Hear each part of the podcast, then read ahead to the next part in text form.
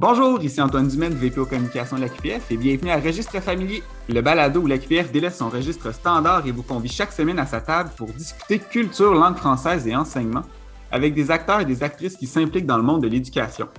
Aujourd'hui, on aborde la proposition de réforme du des règles d'accord du participe passé avec Mario Disley. Bonjour! Bonjour! Également, va se joindre à nous un peu plus tard euh, José Baudouin, vous la reconnaîtrez comme présidente de la section Québec et Est du Québec de l'association. Salut José. Salut. Alors, euh, on te revient un peu plus tard euh, dans cet épisode du balado. Oui. Donc, détenteur d'un doctorat en didactique du français, Mario Disley est chargé de cours à la Faculté d'éducation permanente et à la Faculté des sciences de l'éducation de l'Université de Montréal, où il enseigne la grammaire depuis 2003. Il a également publié en 2019 dans la revue Correspondance un plaidoyer pour la réforme du parti passé, raison pour laquelle euh, nous l'invitons aujourd'hui. Je crois d'ailleurs que vous avez aussi un atelier au prochain congrès de la QPF qui porte sur ce sujet-là. Exactement, oui. J'ai intitulé mon atelier euh, La réforme du parti passé qui donc s'y oppose. Et j'invite les gens qui auraient des arguments euh, contre cette réforme à venir discuter dans cet atelier. Lorsque le balado va être diffusé, je pense, le 13 octobre, vous aurez encore le temps de vous inscrire aux différents ateliers du Congrès qui se tient le 28 et 29 octobre au Château Frontenac. Euh, pour conclure la présentation, j'aime demander aux invités un objet de culture qui les a marqués dans leur vie. Donc, que ce soit comme à titre personnel, professionnel, euh, pendant leurs études, un objet de culture qui les avait marqués. Oui, alors un objet de culture, moi j'ai choisi de parler d'un livre qui m'a incité à, retourner aux études justement quand, j'ai décidé de retourner faire mes études de, doctorales en didactique du français, c'était l'ouvrage euh, collectif sous la direction de Suzanne Chartrand, qui s'appelait Pour un nouvel enseignement de la grammaire. J'ai vu là une lueur d'espoir pour euh, un renouvellement de la grammaire à l'école, parce que jusque-là, j'avais une vision assez négative de la grammaire. Vous savez, moi, j'ai fait mes études en philosophie, en linguistique et en informatique. Et euh, jusqu'à ce moment-là, je travaillais plutôt en informatique. Euh, j'ai enseigné la programmation informatique pendant longtemps. Et j'ai travaillé aussi dans un centre de recherche euh, sur le traitement de la parole. Et donc, progressivement, je m'étais rapproché de l'enseignement. J'avais beaucoup aimé enseigner l'informatique, la programmation. Et j'avais un petit œil toujours sur le, français, la grammaire aussi, par mes intérêts en linguistique. Et quand j'ai vu cet ouvrage de Suzanne Chartrand sous sa direction, euh, je me suis dit, tiens, c'est le temps, il y a un gros changement qui va se faire à l'école, puis ça va être intéressant, ça va être le fun. On va aller rendre l'enseignement de la grammaire plus intéressant. Et là, ça m'a tenté de, revenir euh, me perfectionner là-dedans. Vraiment intéressant. Je pense que vous êtes la première personne qui a abordé carrément un ouvrage un peu plus euh, didactique ou scientifique qui les a marqués, puis les gens ne le voient pas. Mais je, je montrais à l'écran pendant ce temps-là, le mieux enseigner la grammaire qui doit être comme un peu la suite de, cette proposition-là de réforme grammaticale, qui est un excellent ouvrage à travailler. Oui, certainement. Moi, j'avais la première édition en 1995. Oui, eh, je l'avais, mais je, pense que je l'ai rendu à la bibliothèque. Et puis là, je vous entendais parler de programmation. Puis là, je vais faire une, une petite aparté parce que José, il se présente a d'ailleurs travaillé sur un projet dans, si vous lisez les prochains, les prochains cahiers de la QPF qui vont paraître le jour du, congrès, sur un projet qui alliait français et programmation également. Fait qu'on voit quand même que ce pont-là euh, se faisait et continue à se faire tranquillement euh, pour aborder autant le, français et l'informatique ensemble. Et je me permets de faire une petite pub. Il y aura aussi un atelier du prochain congrès sur justement ce projet-là programmation qui allie le français et la programmation. Alors, euh, ça s'appelle Félicitations pour votre beau programme, n'est-ce pas? Excellent titre. Alors, euh, deuxième publicité d'atelier, si vos choix ne sont toujours pas faits, vous avez, vous avez encore quelques temps là, pour euh, vous inscrire au congrès qui va être super, en comodal. Donc, la, présentation de, cette, de, de ce balado-là vient d'abord du texte que vous avez écrit dans la revue Correspondance euh, sur la, possible réforme des règles d'accord du parti passé, où vous demandiez d'ailleurs aux organisations, aux associations qui s'intéressaient à la langue, qui s'impliquaient dans l'enseignement du français de la langue, euh, de, s'intéresser à, à, cet enjeu-là, de se positionner par rapport à cet enjeu-là. Donc, l'enjeu du balado qu'on tourne ce matin est comme un peu double. On veut présenter c'était quoi ces réformes-là, mais également répondre à certains questionnements que faire ce choix-là pourrait soulever afin de mieux éclairer nos membres, puisque nous, prendrons une décision là, à notre prochaine Assemblée générale à ce sujet-là, à savoir euh, comment va se positionner euh, l'AQPF. Avant toute chose, je pense que ça va être quand même important de définir c'est quoi un participe passé quand on aborde cette notion-là. On parle de quoi présentement? Et c'est quoi les règles qu'on a en tête qu'on devrait réformer? Oui, alors bon, mais je vais essayer de vous résumer ça. C'est un peu complexe, n'est-ce pas? D'abord, il y a le participe passé en tant que forme adjectivale. Donc, c'est ce qu'on appelle le participe passé employé seul, qui se comporte comme un adjectif, s'accorde comme un adjectif. Et ça, la réforme ne touche pas à ça du tout, ça reste comme ça. Il y a ensuite le participe passé comme forme verbale, c'est-à-dire employé avec un auxiliaire, être ou avoir. Et on apprend ça dès l'école primaire. En fait, à l'école primaire, on apprend deux règles de base pour le participe passé en tant que forme verbale. On apprend que le participe passé employé avec être s'accorde avec le sujet et que le participe passé employé avec avoir est invariable. Alors ça, c'est une approximation, disons, des règles du participe, et ça suffit pour l'école primaire parce que c'est valable dans à peu près 90% des cas. Euh, de toute façon, c'est ça, ça qui s'applique 90% du temps. Alors, si les élèves maîtrisent ça au primaire, on se dit qu'ils ont déjà une bonne base. Puis ensuite, au secondaire, ben, on voit le reste, c'est-à-dire les, exceptions à ces deux règles-là. D'abord, le participe passé employé avec avoir, qui est un complément direct placé avant qui s'accorde avec ce complément direct.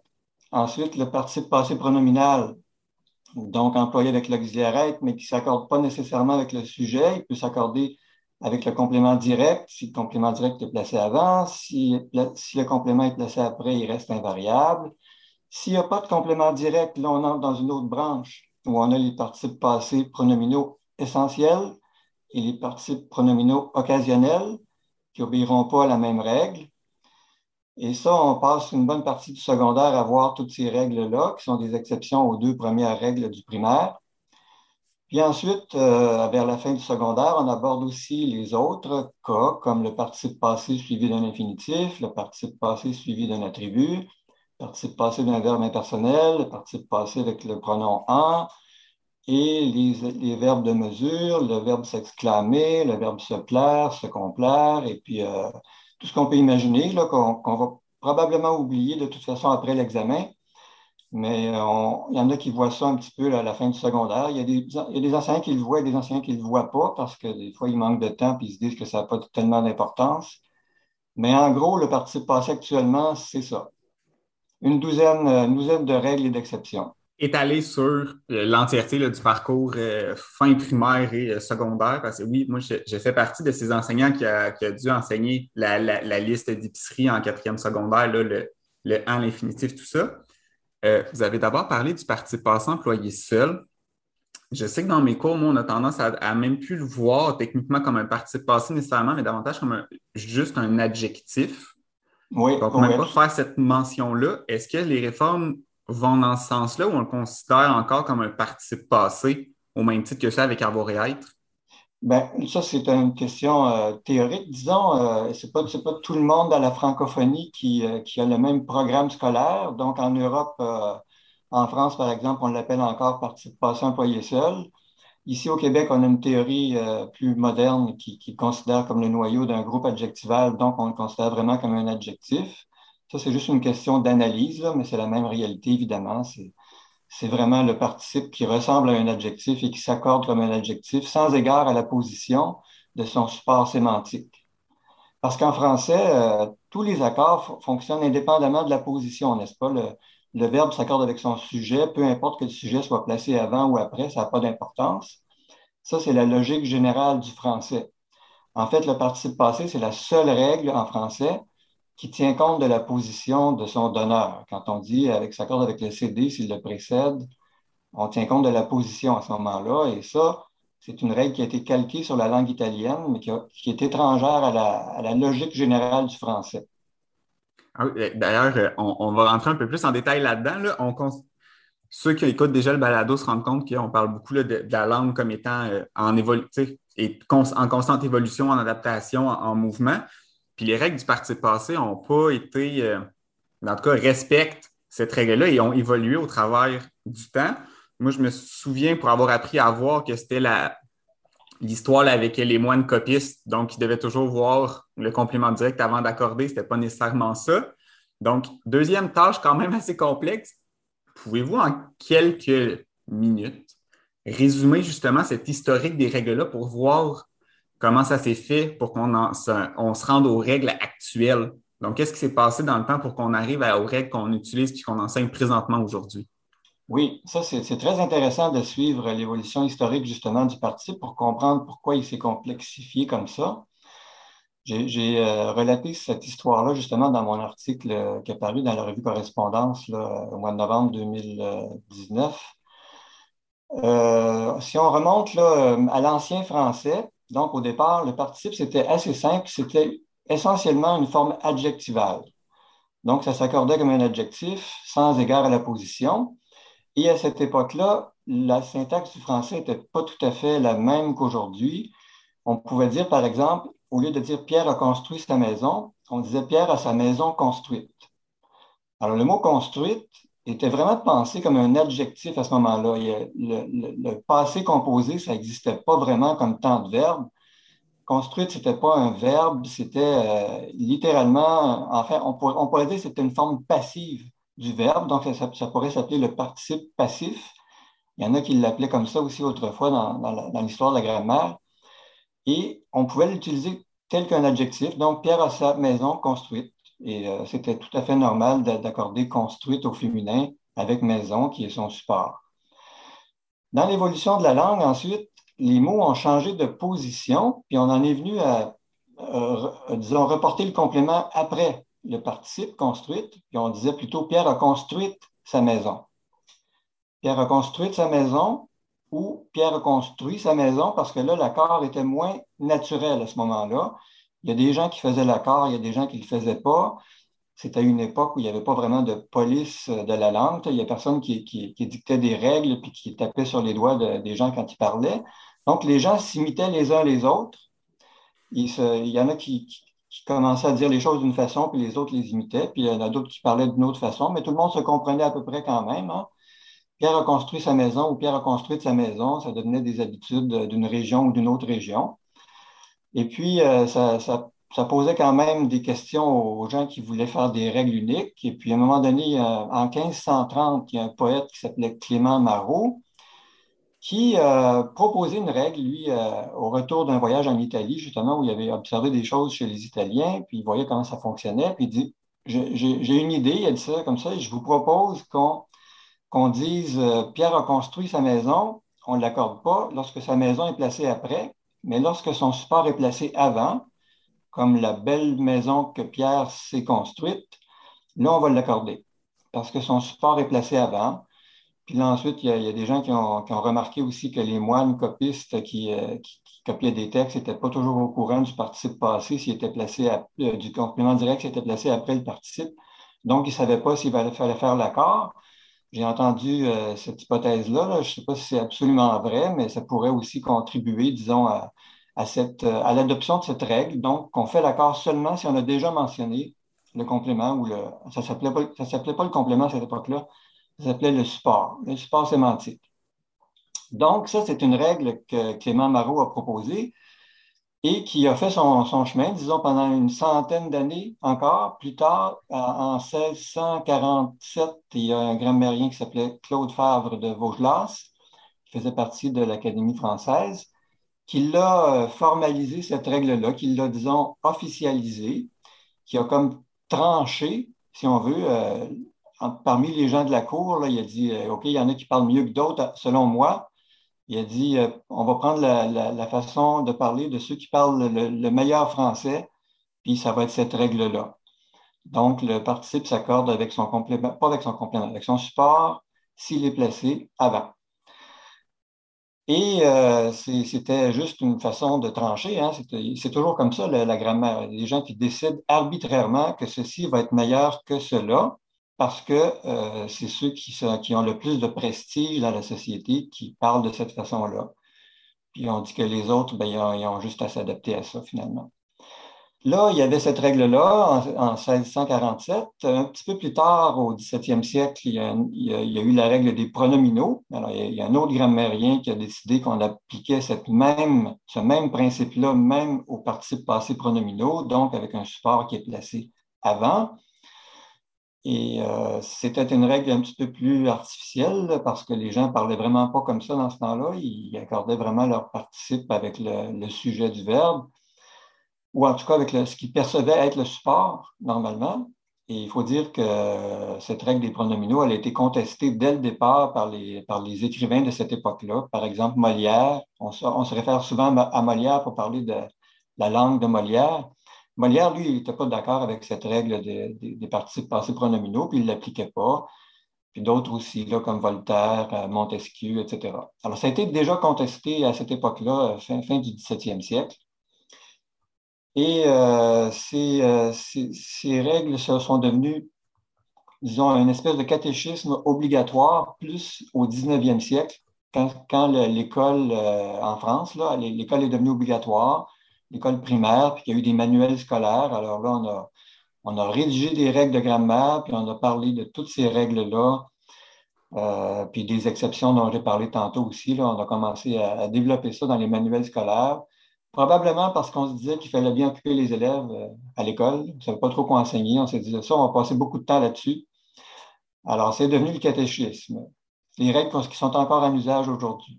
Et là, aujourd'hui, on se retrouve avec nos, nos, trois principales règles. Donc, selon ce qu'on va dire, notre, partie passée employée seul, ou tout simplement l'adjectif qui va s'accorder avec le nom de pronom, être avec le sujet, avoir normalement avec le CD antéposé au verbe et selon après ça les situations, euh, qu'est-ce qui se passe, et les pronominaux. C'est ça. Dans la, formulation, dans la formulation moderne, c'est ça. Ce n'était pas tout à fait ça euh, au Moyen Âge et euh, dans, les époques antérieures. Puis même au début du 19e siècle, ce n'était pas encore le, complément direct, c'était l'objet, on parlait de l'objet. Alors, la, théorie grammaticale a évolué, mais la règle est restée. OK. donc, comment l'identifier ça les éléments vont changer, mais on va quand même rester avec une règle relativement standard. Donc là, on se propulse en 2014 avec euh, la réforme proposée par le Conseil international de la langue française. Là, je vous demanderais justement quelles sont ces réformes proposées? Donc là, on a ce bagage de règles-là qui ont évolué dans le temps, qui se sont quand même cristallisées, qu'on enseigne aujourd'hui. En 2014, on propose des réformes pour l'accord du parti passé. Quelles sont-elles? Alors ça, ça va être très court et très simple. La réforme proposée, c'est simplement les deux règles de base qu'on apprend à l'école primaire aujourd'hui, c'est-à-dire avec l'auxiliaire être, le participe s'accorde avec le sujet, et avec l'auxiliaire avoir, il reste invariable toujours. Dans tous les cas, il n'y a aucune exception. Donc, les pronominaux qui sont techniquement avec l'auxiliaire être rentreraient dans, maintenant dans la catégorie euh, générale avec l'auxiliaire être s'accorde avec le sujet. Exactement, exactement. Et c'est déjà le cas, remarquez euh, statistiquement, c'est déjà le cas pour à peu près 95 des, des pronominaux. C'est bon. D'ailleurs, ça, on, va y revenir un peu plus tard. Je, vois José euh, qui, se prend des notes pour poser ses questions dans la deuxième partie de l'entretien. Donc, on arrive avec ces réformes-là où on, on statue avec avoir, c'est invariable, on maintient ça pour tout le parcours être avec le sujet, on maintient ça tout le parcours. L'adjectif ne bouge pas, ça reste un adjectif. À votre avis, ce serait quoi les retombées d'utiliser une telle réforme en classe? Est-ce qu'il y a des recherches qui se sont un peu attardées à ça pourrait être quoi les, retombées ou comment ça pourrait fonctionner? Alors, les principales retombées, évidemment, c'est euh, qu'on va épargner énormément de temps d'enseignement au secondaire parce que l'essentiel va être déjà appris au primaire. on ne fait aucun changement au secondaire, on continue avec les deux mêmes règles. Alors, on se sauve du temps d'enseignement euh, de, tous les cas d'accord du participe et de toutes les exceptions qu'on connaît aujourd'hui. Il y en a qui ont estimé que c'était plus de 80 heures d'enseignement qu'on peut s'épargner comme ça dans les programmes scolaires. Et là, on parle seulement du secondaire, mais euh, il y a aussi au cégep, puis à l'université, où on continue évidemment de réenseigner toujours ces règles-là parce que, évidemment, les gens les ont oubliées. Évidemment, les gens euh, ne se servent pas de ça, donc ils les oublient. Alors, ça fait beaucoup d'heures consacrées à ça dans tout, le système scolaire et dans les, ateliers de récupération en français, etc., etc. beaucoup d'énergie consacrée à ça qu'on va épargner. Ça, c'est vraiment la, principale retombée. C'est la raison pour laquelle moi, je milite pour euh, une réforme du parti passé, pour consacrer du temps d'école à autre chose que ces niaiseries-là. OK. Mais oui, je, peux, je, suis aussi mentor au centre d'aide à l'université pour préparer les enseignants au TechFree. Puis le, nombre d'heures passées à revoir toutes les règles de partie passé, c'est, oui, assez euh, faramineux. Donc, on aura un arrimage quand même primaire-secondaire puisqu'on se maintient avec les deux mêmes règles tout au long qu'on est capable de consolider puis de retravailler. Euh, on l'a dit dans votre présentation, vous, êtes, euh, vous, enseignez à la formation des maîtres, donc des futurs enseignants en grammaire. Est-ce que vous, présentez cette réforme-là à vos étudiants? Est-ce que, est que, vous leur avez montré que ça se parlait? Est-ce que vous avez eu des réactions euh, de leur part avec une telle réforme? Oui, absolument. Moi, depuis que j'enseigne, depuis 25 ans, je, parle toujours de ça à mes étudiants, puis je leur dis que ce serait bien qu'un jour la, règle soit simplifiée. Mais plus spécialement, depuis quelques années, je leur dis, mais vous savez, il y a une vraie proposition du Conseil international de la langue française pour une réforme du participe, et voici ce qu'il propose. C'est très simple, vous voyez, comme je viens de vous l'expliquer. Puis là, mes étudiants sont tout à fait enthousiastes euh, par rapport à ça. ils sont évidemment d'accord avec ça. Euh, je n'ai pas besoin d'argumenter longtemps, mais je dois quand même tempérer leurs ardeurs en leur disant que ça va se faire sur une très longue période de temps et qu'il va y avoir une période de transition et que pendant cette période de transition, bien entendu, euh, les enseignants en particulier, eux, ils devront maîtriser l'ancien système et le nouveau système. Donc, il va falloir faudra pas qu'ils mettent des erreurs à leurs élèves qui auraient choisi d'utiliser l'ancien système peut-être par hasard. Euh, mais il va falloir donc tolérer euh, l'ancien et le nouveau euh, qui vont cohabiter pendant une certaine période de temps. Et puis la profession enseignante, ben, c'est l'une des rares professions où on a besoin de connaître justement l'histoire de la langue et les anciennes règles aussi bien que les nouvelles. Alors je leur dis, vous vous épargnerez pas ça pour les 10, 15, 20 prochaines années. Vous allez devoir quand même maîtriser les anciennes règles. Donc je tempère un peu leurs ardeurs, leur enthousiasme c'est un peu le même cas avec l'orthographe rectifiée, qu'il faut autant connaître l'ancienne orthographe que la rectifiée pour être capable d'accepter les, deux puis de, jouer avec les deux codes. Exactement. Et simultanément. Ça fait, 30 ans que ça dure, là, la, période de transition euh, depuis 1990 pour l'orthographe. Oh, je, je sais. Ma, ma, blague pour commencer mes cours est toujours on va parler d'orthographe rectifiée, de grammaire rénovée. Soit elle a mon âge, soit elle est plus vieille que moi. puis on doit encore l'enseigner. Fait que ça, c'est toujours mon, euh, mon petit moment cocasse de début de cours. Pour la deuxième partie de l'entretien, je vais laisser une bonne partie de l'animation à ma co-animatrice du jour, José. L'objectif de cette deuxième partie-là, OK, puis je veux vraiment le clarifier. Ce n'est pas, José ne présente pas sa position personnelle par rapport aux futures réformes. Donc, on n'envoie pas de courriel de bêtises ou de remarques à son sujet, s'il vous plaît. mais c'est plutôt de présenter euh, C'est de faire l'avocat du diable. Donc, de présenter des contre-arguments, qu'est-ce qu'on a pu entendre euh, près des enseignants, des enseignantes, dans les médias pour les réformes, qu'est-ce qu'on sait qui, a déjà été dit quand on a justement voulu présenter euh, réforme de l'orthographe, grammaire rénovée, moi je pense au prédicat. Donc, l'objectif est de passer à travers ces sujets-là en discussion pour amener euh, un échange à dire, ben voici certaines positions qui peuvent être amenées et quelle est votre réponse à ce sujet-là. Donc, c'est vers ça qu'on va aller. Et moi, je vais juste tempérer l'ardeur, je pense, de part et d'autre à propos du sujet. José, je te laisse la place. Il me connaît bien. Alors, euh, ben oui, bonjour. Je voudrais, euh, dans un premier temps, parler du temps. Alors, euh, Monsieur Désilet, vous avez dit tout à l'heure qu'on passe beaucoup de temps à enseigner euh, des règles du primaire jusqu'à l'université. Euh, entre autres, vous avez dit qu'on passe une bon que, que, ça commence au primaire et que bon, on dit aux élèves au primaire que le participe passé employé avec avoir, il est invariable. Alors, euh, moi, je me dis que si dès le primaire, on disait euh, les vraies choses, c'est-à-dire ils s'accordent, mais pour le moment, ne vous en préoccupez pas, ça éviterait peut-être, je dis bien peut-être, qu'au secondaire, on passe du temps à défaire une règle qui a été apprise mal au primaire. Si on avait dit tout simplement au primaire, aux élèves, ben, vous allez voir un jour que dans certains cas, le participe s'accorde, mais pour le moment, ne vous en préoccupez pas. Au lieu de dire aux élèves du primaire, il est invariable, et ça, ça entre dans la tête des petits élèves qui arrivent au secondaire et avec qui il faut se battre pour leur dire non, non, non, il n'est pas toujours invariable. Parfois, il s'accorde. Euh, ça serait déjà euh, une économie de temps pour défaire quelque chose qui a été appris.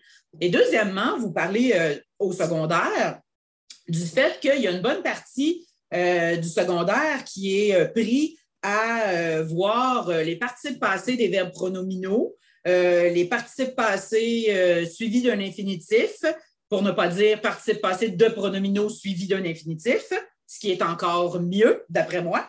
les participes passés précédés de en, précédés de L apostrophe, euh, je ne sais pas dans quelle école vous êtes allé, mais ça fait au moins dix ans que je n'ai pas enseigné ces règles-là. Bon, vous allez me dire, ça fait deux ans que tu es conseillère pédagogique, ça aide, mais même avant, je n'enseignais plus ces règles-là en troisième, quatrième, cinquième secondaire pour la simple et bonne raison que, justement, ça touchait tellement pas de cas que je me disais, ça ne vaut pas la peine.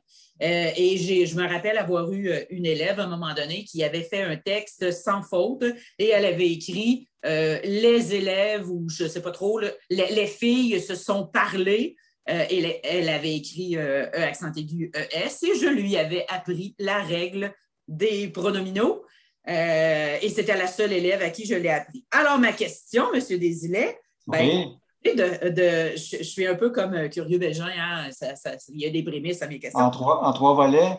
Oui, c'est ça. Non, il va en avoir rien qu'un. Quand vous parlez de, passer beaucoup de temps là-dessus, euh, ben, l'économie de temps, euh, oui, certes, mais il y a déjà de l'économie de temps qui se fait parce que les profs choisissent de ne pas l'enseigner, cette règle-là, ou ben, l'autre partie, c'est on économiserait peut-être si dès le primaire, euh, et là, je ne dis pas que les profs de primaire l'enseignent mal, c'est pas ça que je dis, mais quand on dit aux élèves du primaire, c'est invariable, alors que ce n'est pas tout à fait ça, ben, il faut défaire des choses au secondaire. Oui, alors bon, je vais commencer par le primaire. Euh, en fait, je pense que les programmes officiellement, c'est ça qu'ils disent, c'est-à-dire on devrait dire aux élèves que le participe peut s'accorder parfois, mais qu'on ne le verra pas tout de suite, que pour le moment, on va le laisser invariable. Alors, je pense que ça, c'est la position officielle. Je ne sais pas jusqu'à quel point les enseignants du primaire euh, le font comme ça ou le font autrement, mais ce que les élèves retiennent sans doute, de toute façon, c'est leur pratique, c'est-à-dire euh, on le laisse invariable. Euh, ça, c'est ce peut-être ce qu'ils retiennent théoriquement. Je ne sais pas s'ils l'appliquent vraiment, parce que j'ai l'impression que les élèves du primaire continuent à accorder de temps en temps leur participe passé, euh, même quand ils les employés avec avoir, mais ça, c'est une autre question. Euh, il l'accorde avec le sujet, d'ailleurs. Oui, oui, c'est ça. Il le laisse toujours, toujours, toujours invariable, mais souvent, il l'accorde avec le sujet, effectivement. Voilà, il y a, toutes sortes d'erreurs, en fait. il faudrait, faudrait voir les statistiques là-dessus. C'est bien intéressant quand on fait des statistiques, j'en parlerai peut-être mm-hmm. tout à l'heure. Euh, pour ce qui est du secondaire, ben, vous me dites que les enseignants ou une partie des enseignants ont déjà renoncé à enseigner euh, les exceptions euh, les moins courantes et je m'en, réjouis. Je, le constate d'ailleurs quand je vois mes étudiants arriver à l'université et je fais toujours le, petit sondage qui a déjà entendu parler de la règle de ceci, de cela? Ils me disent que soit ils n'en ont jamais entendu parler, soit c'est tout à fait loin dans leur mémoire. Puis même quand ils en ont entendu parler, par exemple, de la règle des pronominaux. Ils disent oui, j'ai déjà appris ça, mais euh, je ne m'en souviens pas. Je ne serais pas capable de vous résumer c'est quoi parce que c'était trop compliqué, j'ai oublié ça. Alors, euh, bon, il y a une partie des enseignants sans doute qui, euh, qui ont adopté une attitude pragmatique, qui ont dit ça ne vaut pas la peine d'insister là-dessus puis de gaspiller du temps là-dessus tant que les bases ne sont pas maîtrisées. Et je suis absolument d'accord avec ça. Et ce serait bien, à mon avis, qu'on se le dise à tous, franchement, ça va devenir officiel. Ça ne fait plus partie du programme maintenant. On n'enseignera plus ces choses-là. On s'entend tous là-dessus. On ne perd plus de temps avec ça parce que euh, la, la, langue a changé, la langue va changer, elle est en train de changer. Et un de ces jours, bien, il n'y a plus personne qui va, qui va appliquer les, anciennes règles du parti de passé. Qu'on se déculpabilise au secondaire d'être pragmatique. Ah, vous parlez de culpabilité. Euh, il y a beaucoup de, ça. Il y, a, des profs qui, ont, travaillent peut-être avec des élèves plus en difficulté et qui ont choisi euh, leur bataille. Vous parlez de euh, gaspiller du temps à enseigner des règles qui ne seront pas apprises de toute façon. Tant que, j'aime bien votre tant que, mais on va entendre aussi, ben c'est ça, il y a des élèves qui sont capables de le prendre, il y a des élèves qui sont, qui sont tout à fait euh, capable de les comprendre, ces règles-là, il faut au moins les mettre en contact avec la règle. Il faut au moins leur dire que ça existe, ne serait-ce que pour qu'ils allument sur quelque chose pour aller plus loin. Et on va nous accuser de faire du nivellement par le bas n'est-ce pas? On va nous dire les profs du secondaire veulent, veulent gagner du temps, se sauver de l'ouvrage, entre guillemets, et ils vont faire du nivellement par le bas pour faciliter la vie à ces petits élèves du secondaire qui font donc pitié et qui sont obligés de s'astreindre, obligés de s'astreindre, c'est fort, euh, à, apprendre une règle euh, qui est euh, vouée à la disparition prochaine. Qu'est-ce que vous pensez du nivellement par le bas? Alors oui, le nivellement par le bas, j'entends souvent cet argument-là je pense que les, gens qui, qui, ont cet argument-là, ils ont une mauvaise conception de l'origine de la réforme de l'accord du participe passé. Ils pensent peut-être que les, euh, les, gens qui ont proposé la réforme se sont dit Ah, ben le participe, euh, c'est donc euh, une règle compliquée, les élèves ont de la difficulté à apprendre ça, ça prend du temps, ça prend des efforts. Aujourd'hui, il n'y a plus personne qui veut faire des efforts, donc on va aller vers le plus bas dénominateur commun, puis on va, on va simplifier les choses pour que les élèves aient moins d'efforts à faire. Or, ce n'est pas ça du tout qui est à l'origine de la réforme de, l'accord du parti passé. En fait, on surévalue certainement le nombre d'erreurs que les élèves font sur euh, le parti passé. Nous, dans les statistiques que j'ai faites dans nos examens à l'université, j'ai pu calculer que le participe, ça comptait pour à peu près 4,6% des erreurs que les gens font dans leur texte au niveau universitaire quand ils arrivent et qu'ils ont des cours de rattrapage à faire en français. Alors, 4,6% des erreurs, ce n'est pas si euh, fréquent que ça. Il y a des erreurs beaucoup plus fréquentes que celles-là. Et euh, de toute façon, quand on regarde le nombre, les erreurs que les élèves font sur les participes passés, ça n'a aucun rapport, presque aucun, rapport avec les fameuses exceptions sur lesquelles il faudrait passer supposément du temps, comme les participes passés pronominaux, puis les suivis d'un infinitif, etc. Non, quand les élèves font des erreurs sur les participes passés, la plupart du temps, c'est sur les règles 1 et 2 dont je parlais tout à l'heure, c'est-à-dire ne pas mettre un S au pluriel quand c'est le temps d'en mettre un avec l'auxiliaire être, ou encore euh, mettre un S quand c'est pas le temps d'en mettre un avec l'auxiliaire avoir alors, ce genre de choses-là, ce n'est pas maîtrisé par tous les élèves au secondaire. Et c'est là-dessus qu'il faudrait insister. Alors, pourquoi aller, euh, perdre du temps à, parler de choses compliquées quand la base n'est pas bien maîtrisée encore? Alors, quand on parle de nivellement par le bas, là, c'est certainement pas parce que les élèves, euh, les, réformateurs n'ont pas, pas proposé cette réforme-là parce que les élèves faisaient trop d'erreurs sur les exceptions puis les cas, les, cas particuliers du participe. C'est pas du tout pour ça. La raison qui a motivé la proposition de réforme, c'est juste une raison linguistique, c'est pour la cohérence même du français. À peu près tous les linguistes sont d'accord pour dire que les règles actuelles, toutes les règles, les 12 règles d'exception du participe passé, euh, c'est peu cohérent et totalement artificielles. C'est des règles artificielles qui n'ont pas leur raison d'être vraiment en français. La seule raison pour laquelle on les enseigne, c'est la tradition, mais euh, ça ne se justifie pas dans la logique générale du français et c'est pour cette raison-là qu'on a proposé une réforme. Et quand on regarde vraiment les statistiques des erreurs commises par les élèves, on se rend bien compte qu'en appliquant cette réforme-là, le jour où on va décider de l'appliquer, ça ne changera pratiquement rien au nombre d'erreurs que les élèves font dans leur texte. Ça va être marginal. Alors, on n'a pas du tout pour objectif de diminuer le nombre d'erreurs que les élèves font. Ça, c'est une autre question parler de, cohérence et du fait que ces règles-là sont artificielles, mais euh, régulièrement, euh, lorsqu'il est question de simplification de la règle, on nous parle du manque de clarté. Et les exemples qu'on aime bien lire euh, portent effectivement sur le fait que en n'accordant plus les participes passés, euh, employé avec euh, avoir, on perd de la clarté. Et la phrase qu'on aime bien et que j'ai que, j'ai même euh, pour laquelle j'ai même ajouté un participe. oui, je, pense que, je pense que je la connais déjà.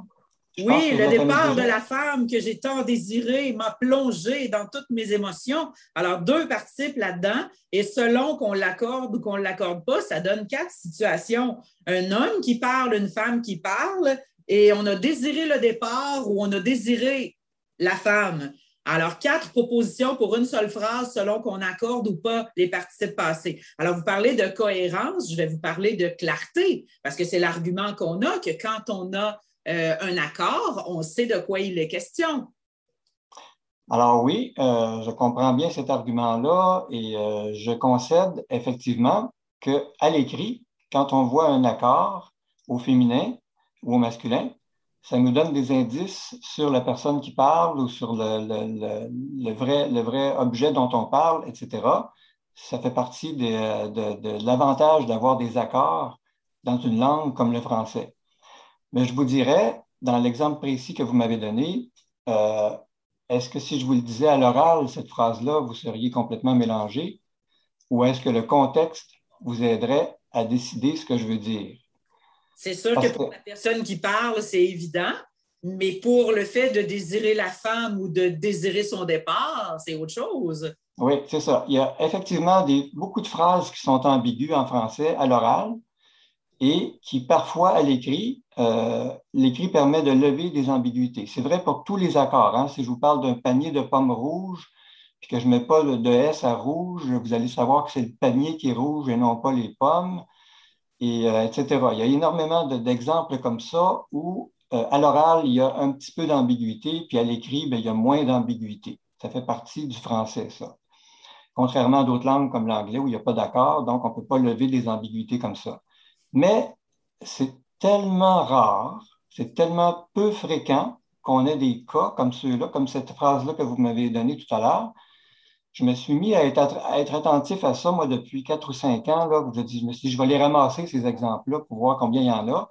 Et je vous assure que depuis quatre, cinq ans, j'en ai trouvé un ou deux dans toutes mes lectures où, des fois, oui, c'est vrai que ça aurait pu être ambigu et c'est vrai que euh, cet accord-là lève l'ambiguïté. Mais c'est tellement peu fréquent là, que je me dis, est-ce que ça vaut la peine de maintenir des règles aussi complexes aussi peu cohérentes et de passer autant d'heures à les enseigner pour des cas qui sont tellement rares comme ceux-là et pour lesquels, de toute façon, on a d'autres ressources pour, pour déjouer l'ambiguïté. voilà, mon argument.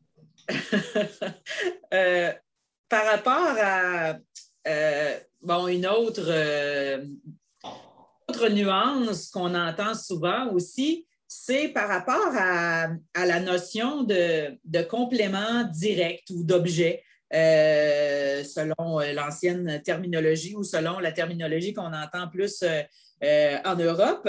quand on a une phrase ou un bout de phrase, comme Elles se sont parlé, avec la, réforme du participe passé que vous proposez, ben, parler s'accorderait. Elles se sont parlé et ES parce qu'ils s'accorderaient avec le sujet. Or, on sait tous que parler, c'est un verbe qui peut être pronominal, qui peut être transitif, direct, indirect.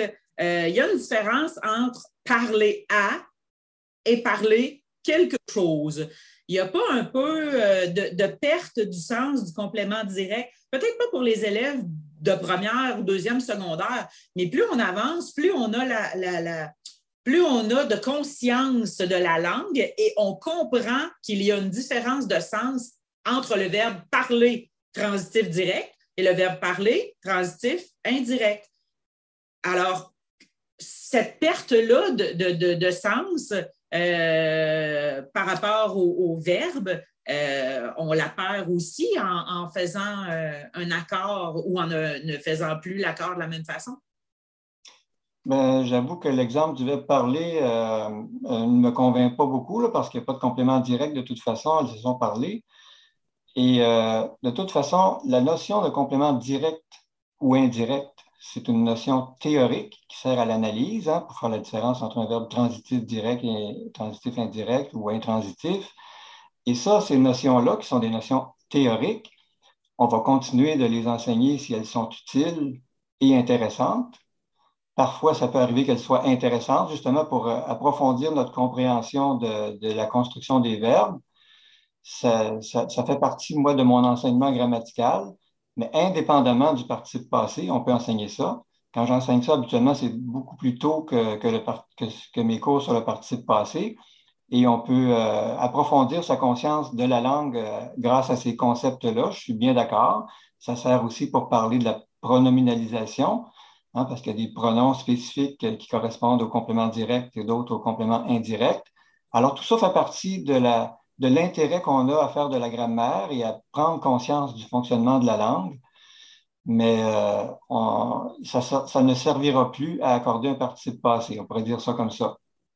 Donc, le complément direct qu'on enseigne à peu près, euh, ben, souvent en tout cas, on l'enseigne euh, que euh, quand vient le temps d'enseigner les, les, participes passés, en fait, c'est comme si c'est un passage obligé. Hein. On va enseigner la différence entre le complément direct et le complément indirect parce que ça va nous servir à enseigner les participes passés et c'est pas tant pour comprendre le sens d'un verbe euh, quand il est transitif direct ou indirect. Alors, pour vous, ça serait bien de, de, de, de continuer de l'enseigner, mais en tant que que, verbe, pas dans le but de un jour enseigner le participe passé euh, employé avec avoir ou d'un pronominal? Oui, ben moi, je dis que je trouve ça intéressant et j'essaie de rendre ça intéressant à mes étudiants. Euh, je réussis pas nécessairement toujours, mais à un moment donné, euh, je leur dis, bon, ben, de toute façon, ça va vous servir pour l'accord du participe passé, fait que vous avez intérêt à apprendre ça. Euh, c'est un argument pragmatique, mais euh, les anglophones, je, me, demande s'ils enseignent ça, le complément direct et indirect, parce que de toute façon, ça ne sert à rien. Ça ne sert pas, disons, pour l'orthographe. On pourrait dire ça comme ça. Ça sert juste parce que euh, ça, sert en français et ça sert en allemand aussi, mais bon. là, je, je, vais intervenir parce que, bon, ma plug, mon atelier à la QPF porte sur l'enseignement du complément direct. ça vous tente de vous inscrire? Et ça porte sur beaucoup plus que juste l'accord. Il faut le distinguer du complément de phrase pour la ponctuation, pour la pronominalisation, pour la subordination. Donc là, moi, je vais, revenir sur cette notion-là qui sert à beaucoup de choses en syntaxe. Bon, je suis désolé, c'était mon moment. Euh, c'était moment qu'il fallait que je parle. José, je, te renvoie la balle. Alors, euh, atelier sur le complément direct à euh, voir au prochain congrès de l'AQPF. Oui, le jeudi à 15 heures. Je suis inscrit. Alors, euh, ben, tout ce que vous dites, finalement, euh, on parle de non, finalement, ce n'est pas un nivellement par le bas, ça n'enlèvera rien à l'enseignement de certaines notions qui nous paraissent importantes.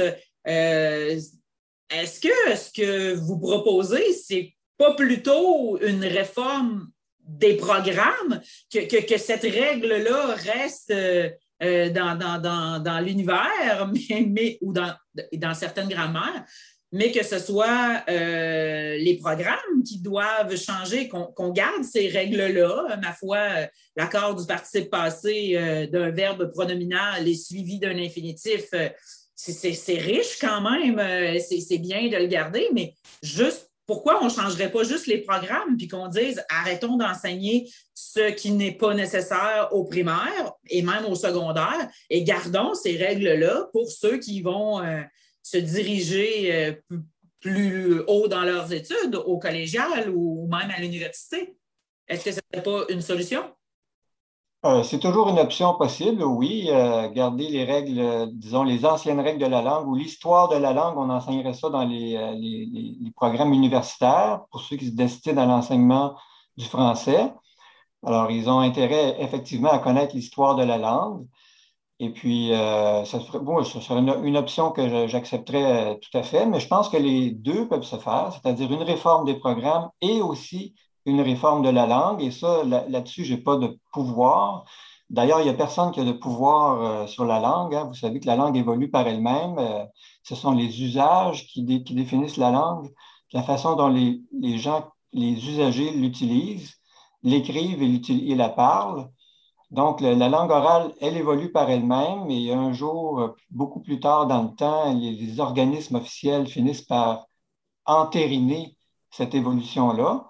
Ils, constatent les usages, ils constatent que, tiens, c'est rendu que les gens, euh, maintenant, ils disent euh, elle s'était permise au lieu de dire elle s'était permis. C'est passé dans l'usage, donc les gens font effectivement l'accord avec le sujet lorsqu'on a un participe passé pronominal au lieu d'appliquer des exceptions euh, qui, étaient, euh, qui étaient enseignées officiellement. Alors, à un moment donné, l'Académie française, ultimement, elle va constater les usages, puis elle va dire, oui, c'est vrai, dorénavant, les, les, francophones du monde entier euh, se comportent de telle façon et c'est ça qui semble être devenu la règle. Alors ça, on n'a pas de pouvoir là-dessus, ni la QPF, ni les ministères de l'Éducation, etc. Par contre, l'école c'est un des lieux privilégiés de surveillance de la norme. Hein, c'est là qu'on enseigne la norme. Donc, l'école a un petit pouvoir là sur les programmes, sur ce qui est enseigné, ce qui est toléré ou pas toléré dans les examens, dans les rédactions. Et ça, ça, a besoin d'avoir des directives qui viendraient du ministère de l'Éducation, celui qui est responsable des programmes scolaires en français. Et d'ailleurs, il y a beaucoup de ministres de l'Éducation qui ont déjà fait ça par le passé. par, exemple, en France, à, différents moments, il y a eu des ministres de l'Éducation qui ont décidé que, bon, mais là, les exceptions là, de, telle, telle, telle nature avec le participe passé ou autre, on, les, on ne les pénalisera plus dans les concours ou dans les examens dorénavant. Et ça, c'est indépendamment de ce que l'Académie française aurait pu dire. C'est juste une décision interne à l'intérieur des, euh, ministères de l'Éducation. Alors, le ministère de l'Éducation aurait tout à fait le pouvoir de dire, ben là, dorénavant, dans les programmes, on ne parlera plus de telle, telle, telle exception. On va plutôt se concentrer sur ceci et cela. Et la QPF, elle, elle n'a pas ce pouvoir-là, mais elle a quand même un, pouvoir de lobbyisme, si on veut. Elle peut faire des représentations auprès du ministère pour réclamer ce genre d'aménagement-là dans les programmes euh, du secondaire, par exemple. Et à partir du moment où ça, va être dans les programmes, euh, ça, va, ça va aider beaucoup la cause, si on veut, dans la population en général, parce que les gens vont arrêter d'avoir peur de la grammaire, ils vont arrêter de détester la grammaire, comme je vois très, très souvent dans mes cours. Mes étudiants arrivent, puis ils me disent, moi, la grammaire, j'ai toujours détesté ça. C'est un paquet d'exceptions qui n'ont pas de sens à apprendre par cœur, etc. J'essaie de les réconcilier avec la grammaire. Parce que la grammaire, c'est vraiment une belle réflexion théorique sur la langue qui nous aide à prendre conscience de comment ça fonctionne, puis que ce n'est pas un paquet d'exceptions. Les exceptions, c'est juste l'orthographe, c'est des décisions arbitraires qui ont été prises sur l'orthographe. Mais la langue elle-même, elle fonctionne selon un système qui est relativement cohérent et logique, et c'est intéressant d'en prendre conscience. Donc, les, étudiants qui vous disent que les exceptions n'ont pas de sens, euh, leur donner un sens, c'est pas mauvais, mais peut-être pas au secondaire. C'est ben, ça, ça, peut aussi, des élèves très avancés au secondaire qui ont soif d'apprendre, vous pouvez toujours leur parler de l'histoire de la langue. Hein. Vous pourriez leur faire lire mon article, par exemple, en correspondance, pour qu'ils sachent d'où ça vient, ça, ces règles d'accord du participe, et comment, combien ça a changé euh, durant l'histoire aussi. Euh, il n'y a pas, bon, vous, parlez de, la QPF qui a un certain euh, pas pouvoir, là, mais qui pourrait faire du lobbyisme, il y a quand même des difficultés là, euh, à appliquer ceci. Moi, j'ai beau euh, vouloir adapter ou adopter ces, règles-là, ces nouvelles règles. Ça reste que comme pour l'orthographe rectifiée d'ailleurs, j'ai eu à écrire un courriel officiel la semaine dernière où je parlais de renouvellement. J'ai mis deux L parce que je m'adressais à mes supérieurs et euh, j'étais mal à l'aise d'utiliser l'orthographe rectifiée que d'habitude j'utilise tout le temps. Ça ne serait pas la même chose avec euh, le participe passé. Il y, a, quand même des difficultés euh, d'application, comme pour l'orthographe rectifiée, la grammaire rénovée. Il y a quand même des profs qui ne l'utilisent pas pas parce qu'ils ne le savent pas, mais parce que euh, euh, on ne veut pas se faire taper sur les doigts, on ne veut pas se faire dire euh, Regarde, José, conseillère pédagogique, elle ne sait pas comment écrire un participe passé employé, un participe passé d'un verbe pronominal. Alors, il y a ça. Puis, ça serait quoi les moyens concrets là, pour soutenir les enseignants dans leur appropriation de la réforme, puis, puis, aussi euh, dans l'acceptation qu'on a du fait qu'ils s'approprient la réforme? Bon, alors déjà, s'il y avait une position officielle qui était publiée dans les journaux de la part de la QPF pour dire euh, on, est d'accord avec euh, la, réforme du participe passé et on, on, demande au ministère de l'Éducation de se pencher sur la question, de former un comité puis de, faire des, aménagements dans les programmes, par exemple. Alors, euh, je n'ai pas de doute que ça va susciter beaucoup de débats dans la population, hein, parce que les débats, ils sont surtout là. Ils sont plus dans la population que chez les enseignants, en fait. Parce que moi, la majorité des enseignants que je connais, ils sont tout à fait d'accord avec cette réforme-là, comme mes étudiants d'ailleurs. Donc, ceux qui sont aux prises dans le quotidien avec l'enseignement du français, là, ils sont généralement d'accord avec cette réforme. Il y a peu de débats, puis euh, j'ai hâte de voir s'il va y avoir des gens qui vont participer à mon atelier là, euh, parmi les enseignants, on verra. Ceux qui sont déjà convaincus, ils n'iront pas voir votre atelier et d'autres sont convaincus du contraire. Alors, j'espère pour vous qu'ils vont euh, aller se laisser convaincre. Alors, c'est ça. J'ai déjà euh, organisé des débats parmi mes collègues à l'université, puis il y a très, très peu de gens qui sont contre cette réforme-là dans, les faits. Quand on discute un peu avec eux, on finit par se mettre d'accord généralement. Donc, pour ce qui est de la question des courriels et de nos pratiques euh, d'écriture euh, dans le quotidien, euh, c'est vrai que ça pose cette, question, cette difficulté-là. Moi, ce que j'adopte comme position, c'est que j'applique la réforme dans mes courriels, mais quand je, modifie un accord du participe, je mets une petite étoile à côté pour dire que je m'en suis rendu compte. Puis dans le bas de mon courriel, j'ai une étoile qui dit j'applique les rectifications de, la, réforme du participe passé telle que proposée par, puis là, je mets le lien vers le site officiel, participepassé.info, où ils expliquent cette réforme-là. Alors, comme ça, je dis deux choses. Je dis, je suis d'accord avec la réforme. Puis, deuxièmement, je sais comment ça s'écrit, ce participe-là. Je sais que ça prendrait un S ici et je fais exprès pour ne pas le mettre. Et cette position-là, je vais l'adopter pendant très longtemps encore, pendant toute la période de transition, tant que toute la population ne sera pas au courant de cette réforme-là puis tant qu'elle n'aura pas été, euh, disons, entérinée, approuvée par des instances euh, plus officielles, comme par exemple l'Académie française, mais plus proche de nous, l'Office québécois de la langue française, qui pourrait un jour se prononcer là-dessus aussi. Donc, pendant cette période de transition, c'est ma façon à moi d'être un militant, hein, de, propager la réforme, de la faire connaître, de dire que je suis d'accord, même si je maîtrise parfaitement les règles du participe passé. Parce que est là l'enjeu, c'est que à entendre tout un chacun dire Oh mon Dieu, je saigne des yeux. Et ça, je l'ai vu souvent quand on voit des participes passés euh, qu'on avait l'habitude d'accorder et qu'on n'accorde plus.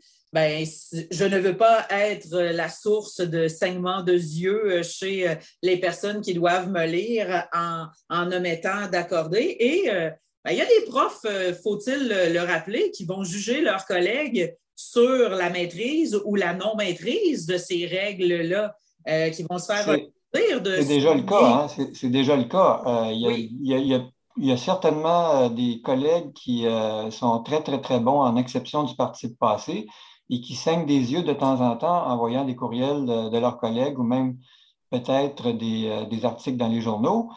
Alors, ça, c'est déjà le cas. Mais comme je vous ai dit, si vous écrivez, si vous mettez une petite euh, étoile à côté d'un mot en, signalant que vous savez très bien que ce participe-là devrait s'accorder ou ne pas s'accorder, vous signalez que euh, ne saignez pas des yeux, s'il vous plaît. Je sais que c'est ça, mais je le fais volontairement parce que je veux appliquer la réforme. Alors, vous, vous êtes en train de dire à ceux qui, euh, euh, qui ferait euh, des fautes, je le mets entre guillemets, vous ne le voyez pas, mais que ben, ceux qui, qui, ne maîtrisaient pas cette règle-là en tant que prof de français, euh, ben, ils pourraient continuer de se faire juger s'ils n'écrivent pas. Je le sais que ça serait une faute dans un autre contexte, dans une autre vie, mais maintenant, j'applique la, la, la, simplification. Euh, inévitablement, les gens vont continuer de juger les gens. C'est tout à fait dommage. C'est une attitude très franco-française de juger les gens sur leur orthographe. Oui. Et je, le déplore et euh, j'aime mieux qu'on simplifie les choses plutôt que de, hiérarchiser la, compréhension de la, la langue et d'avoir toujours une espèce d'élite qui se prend pour une élite, en tout cas, qui maîtrise toutes les exceptions et tous les cas particuliers, puis qui se permet de juger les autres. Ça, c'est une attitude que, je combats. Alors, euh, je n'ai plus de. je, me faisais la porte-parole des, des wine qu'on entend dans la société. que Antoine, tu en es d'autres. Moi, je n'en ai plus euh, sur ma liste. Mon dernier, c'était Oh mon Dieu, je saigne des yeux. Et euh, c'était un argument très valable, ma foi. Euh, moi, j'ai pas de. J'ai pas de. toute façon, mon objectif, c'est de te laisser cette place-là. J'ai quelques rectifications à dire. Oui. Le parti passé avec avoir ne fait pas partie de la progression des apprentissages au primaire. Pendant que vous parliez, je suis juste allé revisiter avec un petit euh, contrôle euh, recherché. La notion d'accord avec avoir n'est pas mentionnée dans la progression. Mm-hmm. Sur cet entrefait, j'espère, là, je vais m'adresser à notre auditoire. Mais j'espère que ça, aura permis aux gens qui vont nous écouter de se faire une idée euh, de leur position, s'ils sont en faveur ou contre une réforme, si c'est une réforme complète, si c'est une réforme des programmes et peut-être pas de, la langue en soi. Est-ce que c'est la langue, puis après ça, on, descend jusque, jusque dans les programmes, les cahiers d'exercice, quoi que ce soit, ou si on maintient la règle? Pour nos membres, euh, venez à notre Assemblée générale où nous discuterons de cet enjeu-là et qu'ils nous voteront sur une position euh, pour l'AQPF. Et ça sera la dernière question de ce balado, de ce bloc-là, de dire, ben, c'est quoi la suite? On l'a un peu abordé, mais rapidement, si on vote en faveur, c'est quoi la suite? Et si finalement les membres de l'AQPF vont voter euh, contre une telle réforme, ben, c'est quoi aussi la suite?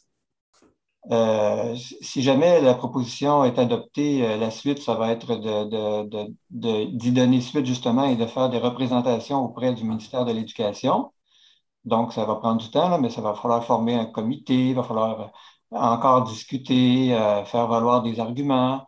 Ça, va, ça va être très, très long. Hein. Moi, ça fait 20 ans que je le fais, puis ça je, me, je me prépare pour les 20 prochaines années encore. Alors, il y a, il y a des étapes comme ça qu'on va pouvoir continuer.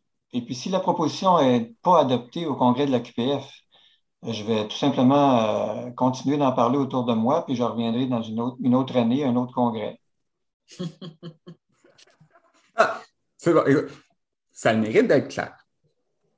Et pour conclure euh, le balado, je demande toujours à nos invités une suggestion d'objet culturel à utiliser en classe.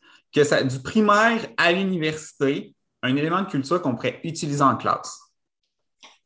Alors, pour rester un peu dans la thématique, euh, moi, il y a une vidéo sur YouTube que, j'ai trouvé fort intéressant qui, reproduit en fait une pièce de théâtre euh, qui s'appelait euh, La faute de l'orthographe.